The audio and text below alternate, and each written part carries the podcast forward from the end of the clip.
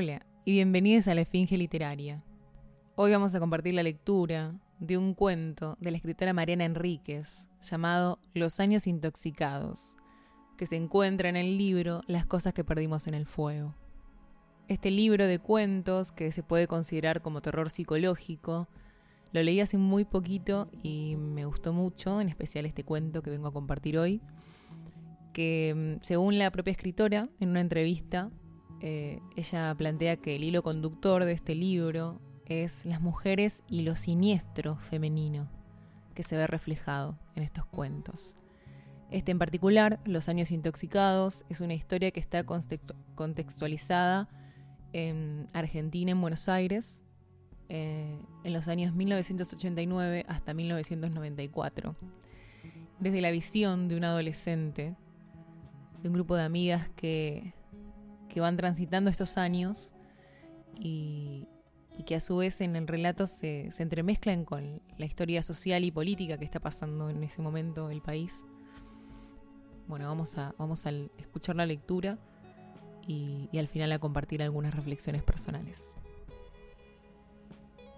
Los años intoxicados. Un cuento de Mariana Enríquez que se encuentra en el libro Las cosas que perdimos en el fuego. 1989.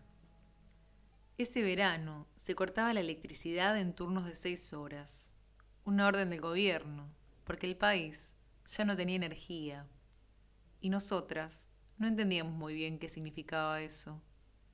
Nuestros padres decían que el ministro de Obras Públicas había anunciado las medidas necesarias para evitar un apagón generalizado en una sala iluminada apenas por un sol de noche como en un campamento, repetían. ¿Qué sería un apagón generalizado? ¿Quería decir que íbamos a estar oscuras para siempre? La posibilidad era increíble, estúpida, ridícula. Inútiles los adultos, pensábamos. Qué inútiles. Nuestras madres lloraban en la cocina porque no tenían plata o no tenían luz o no podían pagar el alquiler, o la inflación les había mordido el sueldo hasta que no alcanzaba más que para pan y carne barata. Pero a nosotras no nos daba lástima. Nos parecían cosas tan estúpidas y ridículas como la falta de electricidad. Teníamos una camioneta mientras tanto. Era del novio de Andrea, la más linda de nosotras, la que sabía cortar los jeans para convertirlos en shorts fabulosos y usaba tops de encaje que compraba con plata que le robaba a su madre. El nombre del novio no importa. Tenía una camioneta que usaba durante la semana para repartir mercadería, pero los fines de semana era toda nuestra. Fumábamos una marihuana venenosa, traída de Paraguay, que cuando estaba seca olía a orina y plaguicidas, pero era barata y efectiva. Fumábamos entre las tres y después, cuando ya estábamos totalmente locas, nos subíamos a la parte de atrás de la camioneta, que no tenía ventanas ni luz alguna, porque no estaba pensada para personas. Estaba pensada para cargar latas de garbanzos y arvejas. Le pedíamos al novio de Andrea que manejara muy rápido, que frenara, que girara varias veces alrededor de la rotonda de entrada a la ciudad. Le pedíamos que acelerara en las esquinas y que nos hiciera saltar en los lomos de burro. Y él hacía todo porque estaba enamorado de Andrea y tenía la esperanza de que alguna vez ella lo quisiera también. Nosotras gritábamos y nos caíamos una encima de la otra. Era mejor que la montaña rusa y que el alcohol. Desparratadas en la oscuridad, sentíamos que cada golpe en la cabeza podía ser el último.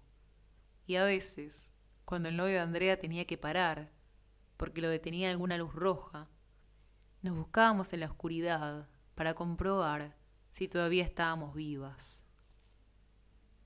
Y nos reíamos a los gritos, transpiradas, a veces ensangrentadas, el interior de la camioneta olía a estómagos vacíos y cebolla. A veces, también al champú de manzana que compartíamos.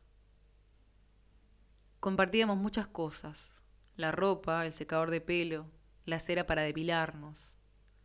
La gente decía que éramos parecidas, físicamente parecidas, pero se trataba nada más que de una ilusión óptica, porque nos copiábamos los gestos y la forma de hablar. Andrea era hermosa, alta, tenía las piernas delgadas y separadas. Paula era demasiado rubia, y cuando estaba mucho tiempo al sol, se ponía horriblemente colorada. Y yo no conseguía tener la panza chata, ni que mis muslos dejaran de rozarse e irritarse al caminar. El novio de Andrea nos hacía bajar después de una hora, cuando ya se aburría o tenía miedo de que la policía detuviera la camioneta y pensara que a lo mejor llevaba chicas secuestradas. A veces nos dejaban la puerta de la casa de alguna de nosotras. A veces en la Plaza Italia, donde les comprábamos a los hippies de la feria artesanal esa marihuana venenosa que se llamaba punto rojo. También tomábamos clericó que uno de los hippies hacía en una lata de tomates de 5 litros, con pedazos de fruta grandísimos, porque era perezoso y siempre estaba demasiado borracho como para cortar las bananas, naranjas y manzanas en trozos prolijos. Una vez encontramos un pomelo entero y una de nosotras se lo puso en la boca, como un lechón navideño, y corrió entre los puestos. Ya era de noche, y las artesanías se iluminaban con un generador que compartían todos los feriantes. Volvíamos a casa muy tarde, muchas horas después de que la feria cerrara. Nadie nos prestaba atención ese verano. La duración de los cortes de electricidad no se respetaba Así que pasamos las noches más largas de nuestras vidas, muertas de calor, en patios y veredas escuchando la radio, usando pilas y baterías que parecían perder la carga cada vez más rápido a medida que pasaban los días. 1990. El presidente había tenido que entregar el mando antes del final de su periodo, y a nadie le gustaba demasiado el nuevo aunque había ganado las elecciones por una mayoría impresionante. La resignación apestaba en el aire y en las bocas torcidas de la gente amargada y de los padres quejosos, a quienes despreciábamos más que nunca. Pero el nuevo presidente había prometido que el teléfono no iba a tardar años en llegar una vez que se hacía el pedido. La empresa de comunicaciones era tan ineficiente que algunos de nuestros vecinos esperaban el aparato desde hacía una década y a veces, cuando llegaban los técnicos y lo instalaban, había fiestas espontáneas. Nunca avisaban cuándo iban a venir. Nosotras teníamos teléfono, todas, de pura suerte, y pasábamos horas hablando, hasta que nuestros padres nos cortaban gritando. Paula decidió en una de esas conversaciones por teléfono, una tarde de domingo, que teníamos que empezar a ir a Buenos Aires, que podíamos mentir y decir que salíamos de noche en nuestra ciudad, pero en realidad nos tomaríamos el ómnibus que salía los sábados temprano y pasaríamos la noche allí. Y de madrugada ya otra vez a la estación y a la mañana en casa. Nuestros padres nunca se enterarían Nunca se enteraron. Yo me enamoré del mozo de un bar que se llamaba Olivia. Me rechazó. Soy puto reputo, me dijo. A mí qué me importa, le grité. Y me tomé casi un litro de ginebra. Y si me acosté con alguien esa noche, no me acuerdo. Desperté en el ómnibus de vuelta, ya de día, con la remera sucia de vómito. Tuve que pasar por la casa de Andrea para lavarme, antes de volver a la mía. En la casa de Andrea nadie hacía preguntas. Su padre estaba siempre borracho y ella tenía la llave de su habitación para evitar que él se metiera de noche. Cuando la visitábamos, era mejor quedarse en la cocina. El padre solamente entraba ahí a buscar más hielo para el vino. En esa cocina juramos que nunca tendríamos novios.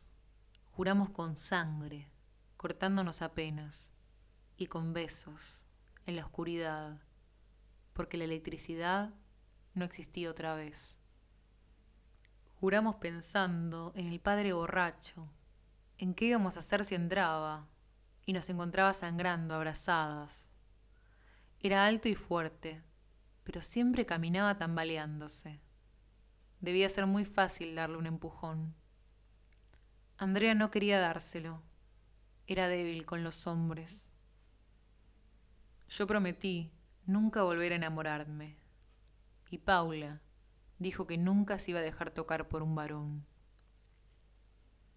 Una noche, cuando volvíamos de Buenos Aires, más temprano de lo normal, una chica se levantó de uno de los asientos adelante de nosotras.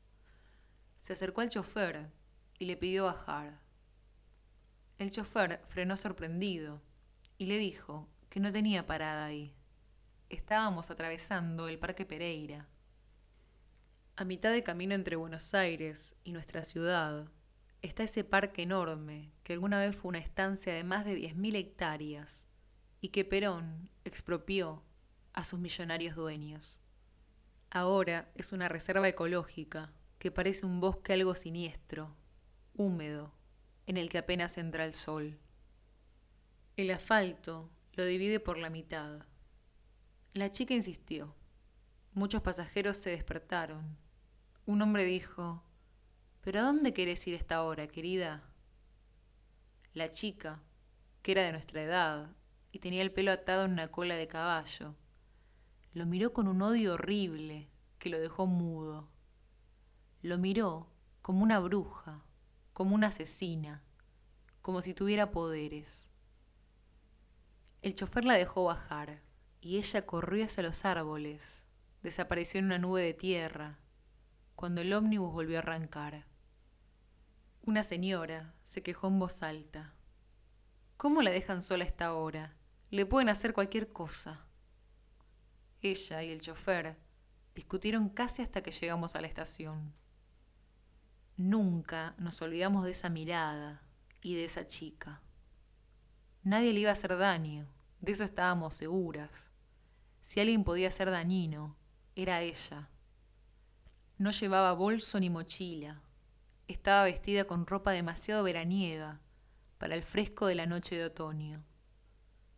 Una vez fuimos a buscarla. El novio de Andrea, el de la camioneta, no existía más en nuestras vidas. Pero había otro chico, el hermano de Paula, que ya manejaba el auto de su padre. No sabíamos exactamente dónde había bajado la chica, pero no era tan lejos del molino. El parque tiene un molino estilo holandés que no produce nada. Es una chocolatería para los turistas. Caminando entre los árboles descubrimos senderos y también la casa que alguna vez había sido parte de la estancia.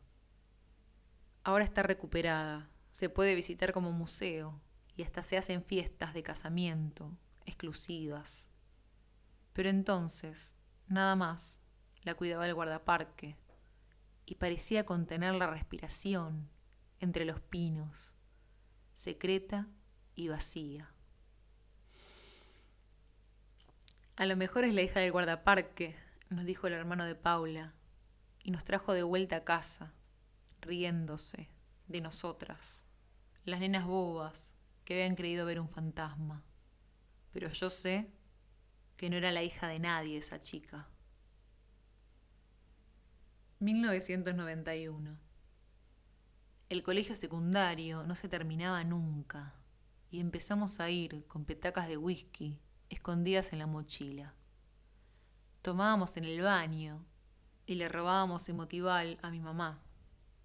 Emotival era una pastilla que ella tomaba porque estaba deprimida y etcétera. No nos provocaba nada particular, solamente un sueño espantoso y un cansancio que nos hacía dormir con la boca abierta y roncar en clase. Llamaron a nuestros padres, pero ellos creyeron que como nos acostábamos muy tarde, la causa de nuestros comas matinales era la falta de sueño nocturno. Seguían tan estúpidos como siempre, aunque ahora estaban menos nerviosos por la inflación y la falta de dinero. La nueva ley monetaria establecía que un peso valía un dólar y aunque nadie se lo creía del todo, escuchar dólar, dólar, dólar, lo llenaba de alegría a mis padres y a todos los adultos. Igual, seguíamos siendo bastante pobres. Mi familia alquilaba. La de Paula tenía una casa a medio terminar, con habitaciones viejas comunicadas. Era un asco. Sus hermanos ya eran grandes, y para ir al baño, ella tenía que atravesar sus cuartos, y a veces los encontraba masturbándose. El departamento de Andrea era de su familia, pero nunca podían pagar las cuentas a tiempo, y cuando no les cortaban la luz, les cortaban el teléfono. Su madre no conseguía trabajo más que como enfermera de viejos, y el padre borracho seguía gastando en vino y cigarrillos.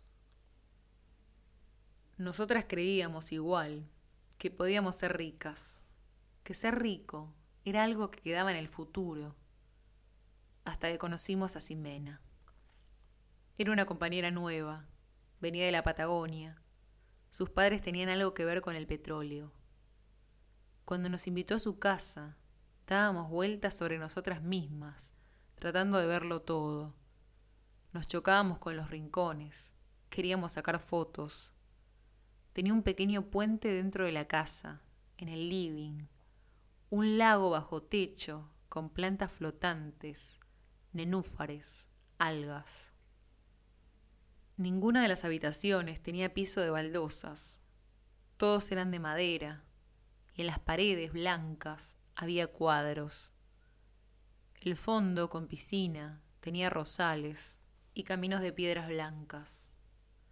La casa, desde afuera, no parecía demasiado linda, pero adentro era una locura. Los detalles, el olor a perfume en el ambiente, los sillones de pana colorados y algunas alfombras que no estaban deshilachadas ni gastadas. Enseguida detestamos a Simena. Ella era fea, tenía una cicatriz vertical en el mentón, y en el colegio le decían cara de culo por eso. La convencimos de que le robara plata a su mamá. Era tan fácil para ella y comprara drogas. A veces, pastillas en la farmacia Ahora son muy estrictos, pero entonces, si una le decía al farmacéutico que tenía un hermano autista o un padre psicótico, le vendían medicación sin receta.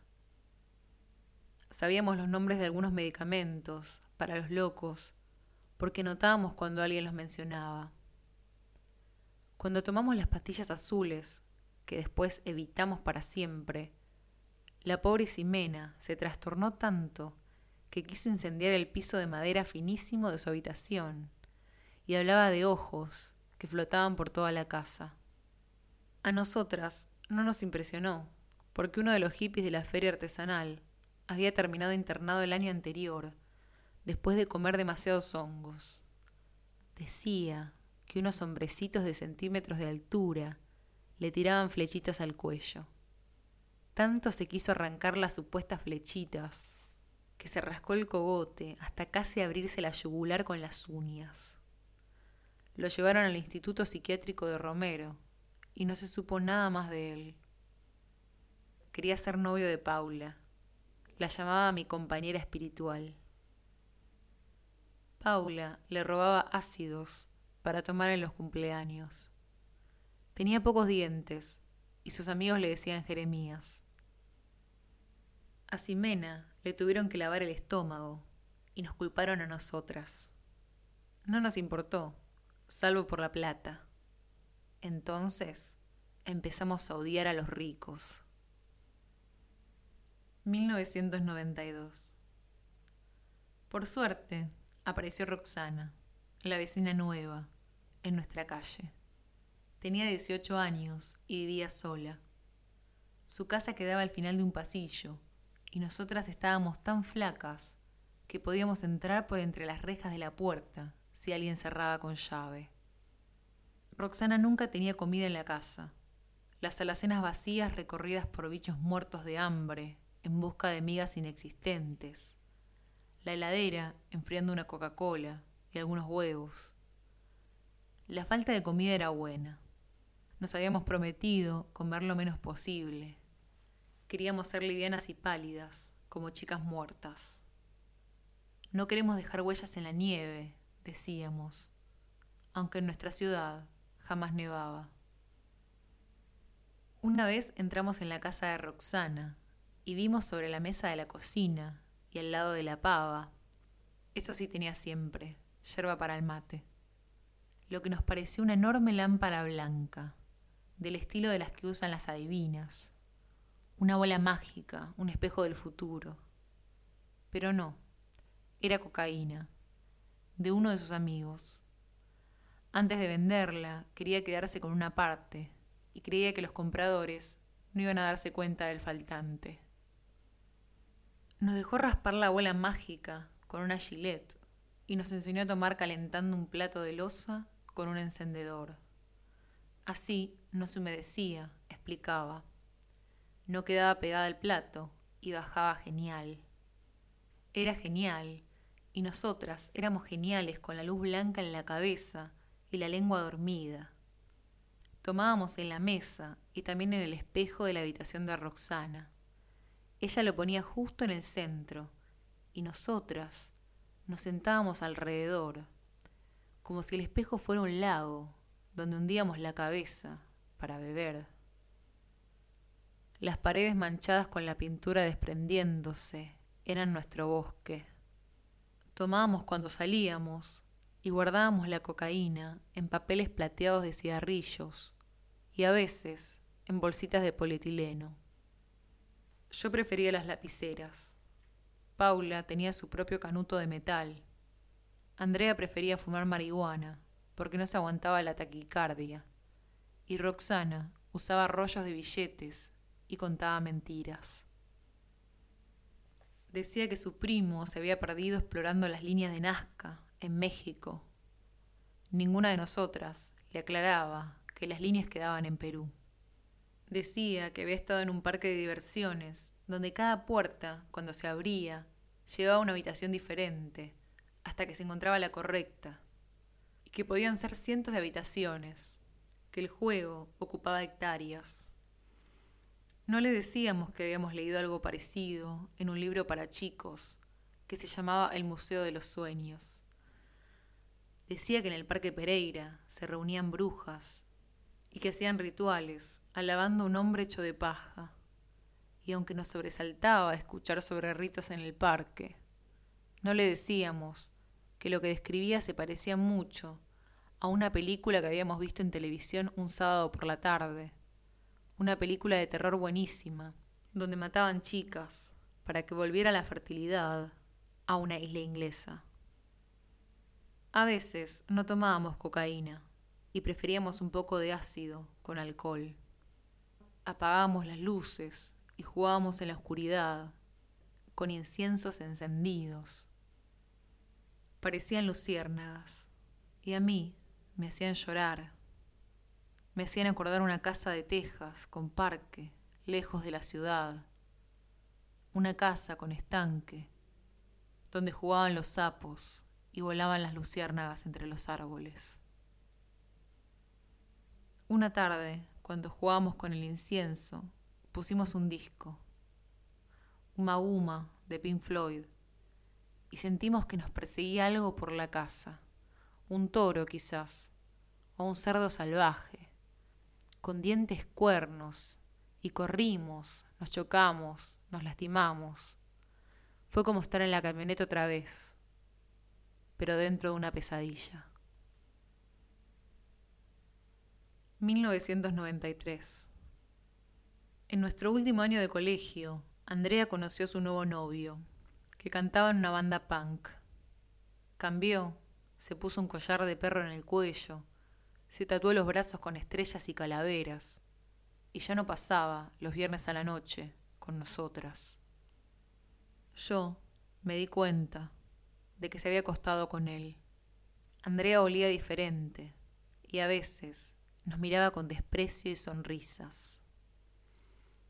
Le dije que era una traidora. Le recordé a Celina, una compañera de colegio, un poco más grande que nosotras, que había muerto después de su cuarto aborto, desangrada en la calle, cuando intentaba llegar al hospital. Eran ilegales los abortos, y las mujeres que los hacían enseguida arrojaban a las chicas a la calle. En los consultorios había perros. Decían que los animales se comían los fetos para no dejar rastros. Ella nos miró enojada y dijo que no le importaba morirse. La dejamos llorando en la plaza. Paula y yo estábamos furiosas y decidimos tomar el ómnibus hasta el Parque Pereira. Volvíamos para buscar otra vez a la chica del bosque. ¿Podía ser la tercera amiga si Andrea nos abandonaba? Ya habían construido la autopista, así que por el parque circulaban los peores ómnibus, los que tenían mugre vieja pegada en los asientos, olor a nafta y sudor, el suelo pegajoso de gaseosa derramada y posiblemente orina. Nos bajamos en el parque al atardecer. A esa hora había familias todavía. Chicos corriendo sobre el pasto, algunos jugando al fútbol. Qué peste, dijo Paula, y nos sentamos bajo un pino a esperar la noche. Pasó un cuidador con su linterna y nos preguntó si ya nos íbamos. Sí, le dijimos. El próximo ómnibus pasa en media hora, dijo él. Es mejor si se acercan a la ruta. Ya vamos, le dijimos, y le sonreí. Paula no sonreía porque estaba tan delgada que cuando los dientes se le asomaban parecía una calavera. Tengan mucho cuidado con los alacranes, dijo. Si sienten una picadura, griten. Las voy a escuchar. Más sonrisa. Ese septiembre, excepcionalmente caluroso, hubo una invasión de escorpiones. Yo pensé que a lo mejor podía dejar que alguno me picara y morir. Así capaz nos recordaban, como a Celina, muerta en la calle con su feto sangrando entre las piernas. Me acosté sobre el pasto y pensé en el veneno. Paula, mientras tanto, caminaba entre los árboles y preguntaba en voz baja, ¿Estás ahí? Me vino a buscar cuando escuché un roce entre los árboles cuando vi una sombra blanca. Las sombras no son blancas, le dije. Esta era blanca, me aseguró. Caminamos hasta quedar agotadas. La falta de energía era el peor efecto de dejar de comer. Valía la pena, salvo en este caso, cuando queríamos encontrar a nuestra amiga, la chica que miraba con odio. No la encontramos, tampoco nos perdimos. La luz de la luna iluminaba lo suficiente para distinguir los caminos que llevaban a la ruta. Paula descubrió una cinta blanca que creía podía ser de nuestra amiga del Parque Pereira. A lo mejor nos la dejó como un mensaje, me dijo. No creo, pensé. Seguro se le perdió a alguno de los que hacían picnic en el parque. Pero no le dije nada, porque la vi convencida contenta con su amuleto, segura de que era un mensaje. Sentí una punzada en la pierna, pero no era el aguijón ni la muerte. Era una ortiga que me quemó la pierna y la cubrió de puntos rojos ensangrentados. 1994 Paula festejó su cumpleaños en la casa de Roxana. Para la fiesta conseguimos un ácido que, según nos habían dicho, recién había llegado de Holanda. Le decían dragoncito. ¿Era más fuerte el ácido importado? Como no sabíamos, por las dudas, tomamos menos de lo habitual, apenas un cuarto. Pusimos un disco de Led Zeppelin. Sabíamos que al novio de Andrea le iba a molestar, y eso queríamos molestarlo. Llegó cuando el disco estaba terminando. Escuchábamos vinilos todavía, en esa época, aunque podíamos comprar CDs. Eran baratas las cosas electrónicas, los televisores, los equipos de música, las videograbadoras y las cámaras. No podía durar mucho, decían mis padres. No puede ser cierto que un peso argentino tenga el mismo valor que un dólar pero estábamos tan hartas de lo que decían ellos, mis padres, los otros padres, siempre anunciando el fin, la catástrofe, la vuelta de los cortes de luz, todos los males patéticos. Ahora ya no lloraban por la inflación, lloraban porque no tenían trabajo, lloraban como si ellos no tuvieran la culpa de nada. Nosotras odiábamos a la gente inocente. Cuando llegaron Andrés y su novio Punk, justo sonaba la más hippie de las canciones del disco, la de irse a California y encontrar una chica con flores en el pelo. El novio de Andrea frunció la cara y dijo, qué embole, qué viejos chotos. El hermano de Paula, que siempre era amigable, le convidó un poco de ácido, un cuartito nada más, porque no quería desperdiciar en el punk.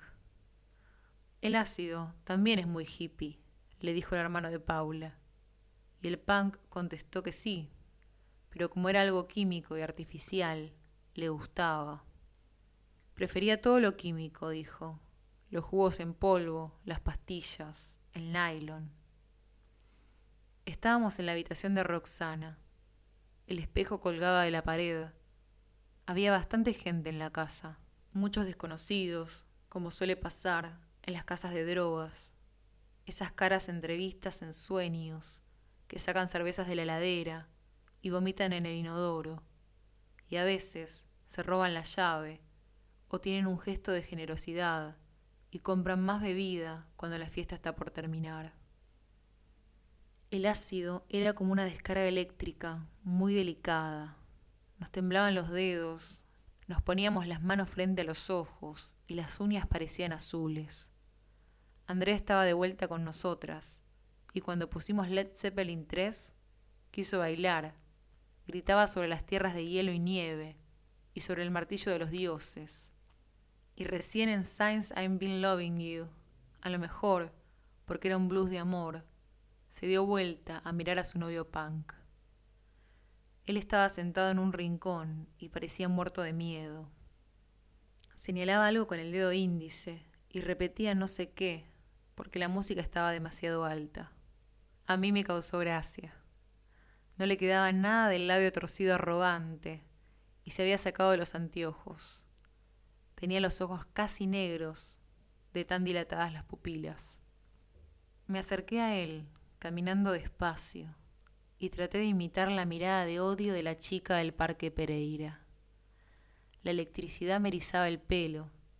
Sentía que se había convertido en cables o que estaba demasiado liviano, como cuando un televisor recién se apaga y la estática atrapa el cabello que quedó pegado sobre la pantalla. ¿Tenés miedo? le pregunté, y me contestó con una mirada confundida. Era lindo, por eso Andrea nos abandonaba. Era lindo y era inocente. Le agarré el mentón y con la otra mano le pegué en la cabeza, un golpe de puño cerca de la sien. El pelo, también acomodado por el gel, se volvió un montón de sinsentido sobre su frente. Paula, desde atrás, riéndose, le tiró con las tijeras que habíamos usado para cortar los cartones de ácido. Recién entonces me di cuenta de que se había puesto la cinta blanca de la chica del bosque en el pelo. De pura suerte, la tijera le pegó al novio Punk sobre la ceja, esa parte de la cara que sangra mucho nosotras lo sabíamos, porque alguna vez nos habíamos cortado la frente adentro de la camioneta, después de alguna frenada violenta. Él se asustó. El punk se asustó mucho cuando la sangre le goteó sobre la remera blanca, y seguramente vio lo mismo que nosotras, o algo parecido, distorsionado por el ácido. Sus manos llenas de sangre, las paredes manchadas, nosotras con cuchillos a su alrededor. Quiso salir corriendo de la casa, pero no encontraba la puerta. Andrea lo siguió. Trataba de hablarle, pero él no le entendía.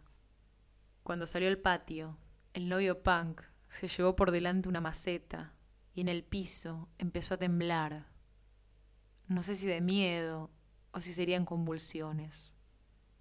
El disco se terminó Pero no hubo silencio. Escuchamos algunos gritos y risas. Alguien estaba alucinando con escorpiones. O a lo mejor, los bichos habían invadido de verdad la casa. Paradas, rodeamos al novio punk. En el suelo, con los ojos entrecerrados y la sangre en el pecho, parecía insignificante. No se movía. Paula se guardó en el bolsillo del jean un cuchillo casi de juguete, un cuchillito para untar jalea sobre el pan. No lo vamos a necesitar, dijo. ¿Está muerto? preguntó Andrea, y le brillaron los ojos.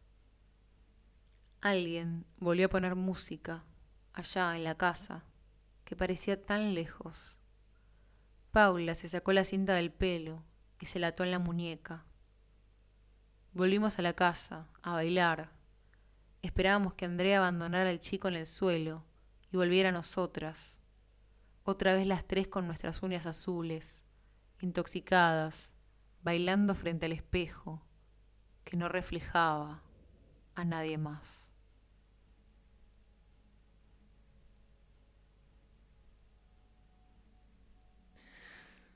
Bueno, qué final, qué cuento. Espero que lo hayan disfrutado tanto como yo. Eh, es un cuento que disfruté muchísimo cuando lo leí, lo leí varias veces. Eh, me parece que me gusta mucho la voz que relata esta historia, esta adolescente que, que dice las cosas como le sale y hace las cosas como quiere y tiene una facilidad para, describir sensaciones, eh, no solo en imágenes, sino también en, la historia y en, en, la sociedad del momento. ¿no? Estas, estas asociaciones con el Parque Pereira, con la Plaza Italia, en la Feria de Artesanos, como encontramos mucho de, Buenos Aires en sus relatos, los colectivos todos meados y con, con gaseosa en el piso. Em, y en particular, estas, estas chicas que, que podrían considerarse víctimas, pero que no son víctimas. Eh, y creo que esto es algo que se ve a lo largo de todo este libro, de las cosas que perdimos en el fuego. Son muchos personajes femeninos que la sociedad podría considerarlos tranquilamente víctimas. Eh, niñas que le faltan partes del cuerpo, que sufrieron maltratos, que, que son eh, adictas a ciertas drogas, eh, mujeres que se equivocan, que hacen cualquiera. Y lo que me gusta a mí, lo que me gustó mucho de, de este cuento y en particular del libro, es que Mariana Enríquez logra que estas, estos personajes no estén desde el lado de la victimización. No son víctimas de su propia historia. Son personas que han vivido cosas y que las cuentan, pero que no están pensando, pobre de mí, lo que me pasó. Em, y eso es algo que me gustó mucho de, de estas historias. Y que en este cuento en particular se ve reflejado también en el odio, en esta cosa de la adolescencia, de no, no querer entender o no poder entender o no coincidir con esta, esta realidad de los adultos y, el desprecio a la gente inocente, que creo que es algo que, que se ve reflejado en todos los cuentos de este libro, como un desprecio hacia aquellas personas que se ponen en esta cosa de la victimización y el por qué a mí. Em, bueno, también, no sé, en este cuento, como, como el, lo masculino es silenciado y no importa y pasa a un segundo plano. Los nombres de los personajes masculinos no aparecen, no existen y no importan. Y mismo el personaje lo dice. El nombre no importa. Porque son personas que pasan por sus vidas y que en realidad podrían ser unas como podrían ser otras. Eh, esta búsqueda, esta chica con la mirada de odio que es para ella como alguien que trasciende algo, alguien que no está ni pidiendo permiso ni pidiendo perdón. Eh, y creo que en parte es lo que anhelan estos, estos personajes. Incluso que son, son más punks, incluso que el propio novio punk, que se muere de miedo ante cualquier cosa y que cree que ser punk tal vez implica tener ciertas cosas estéticas. Y ellas en cómo son y cómo viven la vida, de alguna forma son mucho más punk que el propio novio punk. Eh, esa ironía me gusta mucho también. Y cuando, cuando se da cuenta que, porque Paula, perdón, porque Andrea lo prefiere, vuelve a hablar de la inocencia, dice, era lindo, era lindo y era inocente, y por eso Andrea nos abandonaba. Como ellas sintiéndose lejos de esta cosa inocente, porque no lo son, y cómo tal vez recién ahí logre entender por qué su amiga encuentra algo en este, en este chico. Tal vez una forma de, verse a sí misma desde una mirada inocente. Bueno, me quedo con muchas ganas de conocer sus reflexiones sobre este cuento, qué les hizo pensar, qué les hizo sentir, a qué les hizo acordar. Em, si quieren pueden escribirlas en comentarios para que podamos compartir un poco más sobre esta lectura. Me gustaría mucho. Bueno, seguiremos encontrándonos entre más lecturas.